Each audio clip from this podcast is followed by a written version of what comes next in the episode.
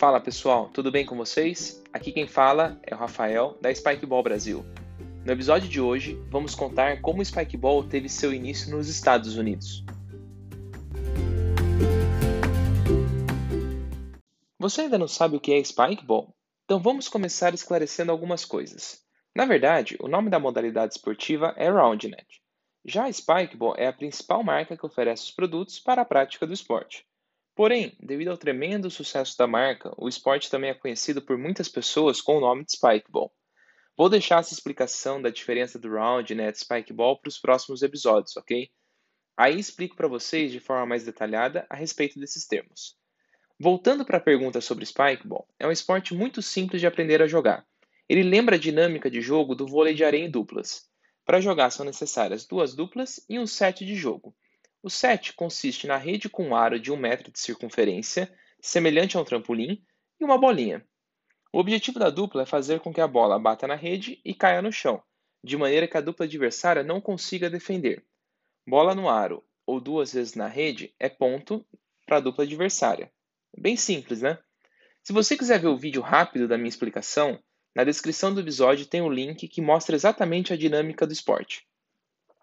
O Spikeball já teve aparições em programas de TV, torneios transmitidos pela ESPN e uma quantidade grande de pessoas jogando.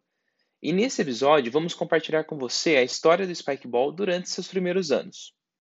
O Spikeball foi originalmente criado pelo fabricante de brinquedos Jeff Kanurick em 1989 e foi comercializado pela empresa de entretenimento japonesa Tomy entre os anos de 1989 e 1995 o Spikeball teve um aumento em sua popularidade, mas após isso ele desapareceu rapidamente, devido a equipamentos que não eram atualizados.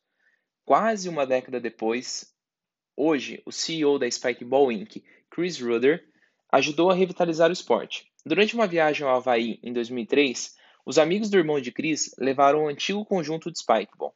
Eles jogaram por cinco dias seguidos e tiveram alguns jogos bem disputados. Constantemente, enquanto estavam jogando, as pessoas paravam e faziam as mesmas três perguntas: Qual o nome desse jogo? Como faço para jogar? Onde posso comprar? Depois dessa viagem, Chris ficou pensando sobre essa experiência e no fundo da sua cabeça ele ouviu o mercado dizendo: Traga o Spikeball de volta à vida. E foi exatamente isso que ele fez. Em 2008, ele lançou a Spikeball Inc. e o porão da sua casa funcionava como um armazém. Em 2013, a empresa ainda com zero funcionários, ou melhor dizendo, somente Cris, teve um faturamento anual de 1 milhão de dólares. Dois anos depois, Cris apresentou o Spikeball no Shark Tank e conseguiu um acordo de 500 mil dólares, que acabou não dando continuidade, devido a objetivos divergentes entre Cris e o investidor. E o contrato foi desfeito, mas mesmo assim o programa foi ao ar nos Estados Unidos e gerou uma grande repercussão para a marca. Os anos foram se passando e a empresa seguiu o ritmo acelerado de crescimento e expansão.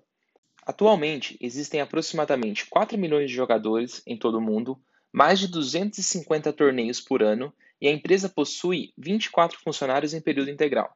Em 2019, o faturamento da Spikeball Inc. foi de 19 milhões de dólares. A sede da Spikeball está em Chicago e a maioria dos funcionários vivem espalhados nos Estados Unidos, Europa e América do Sul.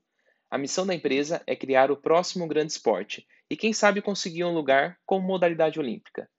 E como o Spikeball chegou no Brasil? Essa história vai ficar para o próximo episódio.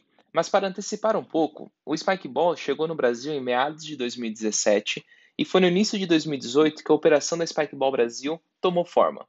A história continua no próximo episódio. Não perca!